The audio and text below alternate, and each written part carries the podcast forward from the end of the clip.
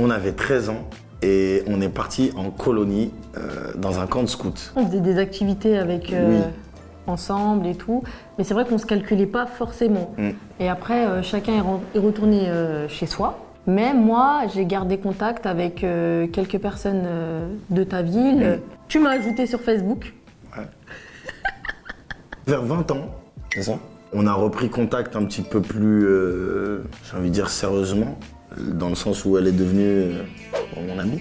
Au début, on se parlait sur Facebook. Après, on a eu nos, numéros chacun. Et puis après, on s'appelait de temps en temps. Ça commençait à s'appeler de temps en temps pour euh, prendre des nouvelles, etc. Et puis les appels, ils étaient de plus en plus fréquents et de plus en plus longs aussi. Ça a duré, euh, je sais pas moi, euh, trois mois. Et puis voilà, après, on s'est attachés. Et, Non, puis, et un euh, jour, tu m'as dit arrête de m'appeler. C'est vrai, j'avais oublié cette phase-là. Et ce jour-là, c'était Eh, tu extraordinaire. veux quoi? Arrête de m'appeler parce que je ne comprenais pas pourquoi il m'appelait tout. On s'appelait tout le temps, tout ça. Je lui ai dit ok, pas de souci, j'arrête de t'appeler. C'était pendant euh, ce laps de temps où on n'avait plus contact. Là, je me suis dit, ah ouais, en fait, je me suis attachée à lui, c'est quelqu'un de bien et tout. euh. Un jour, elle me rappelle, et moi, je, je- gros gamin, et je vois son numéro, je dis c'est qui?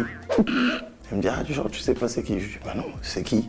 Et en fait, je voulais qu'elle me dise, c'est moi, Bouchra.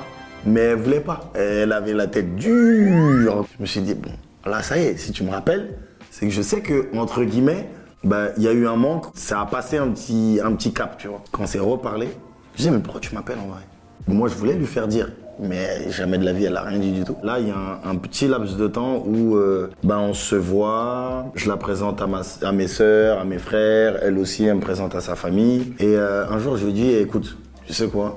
Je vais venir, je vais demander ta main et euh, on va se marier. Je lui dis ça comme ça. Moi, je l'ai vraiment pris au sérieux. Et puis, en plus, il l'a fait. Il est venu directement avec son papa. Et puis, après, genre un mois après, on a fait le mariage religieux. Les années ont, Voilà, se sont enchaînées rapidement. Euh, on était dans différents projets, on a eu des enfants entre-temps.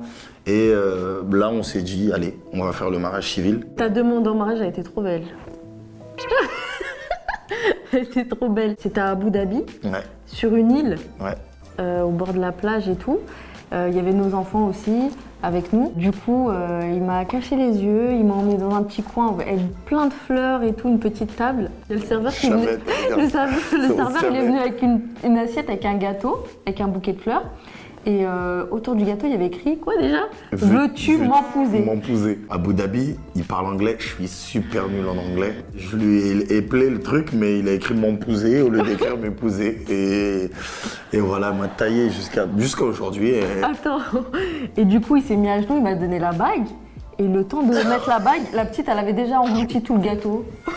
elle avait plein de chocolat. C'était trop drôle.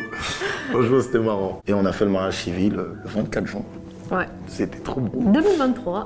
Ouais, Et, et- franchement, c'était incroyable. Le mariage de mes rêves. Il y avait que des membres de nos familles. Mm. Euh, et franchement, c'était ouais, c'était ce qu'on voulait en fait.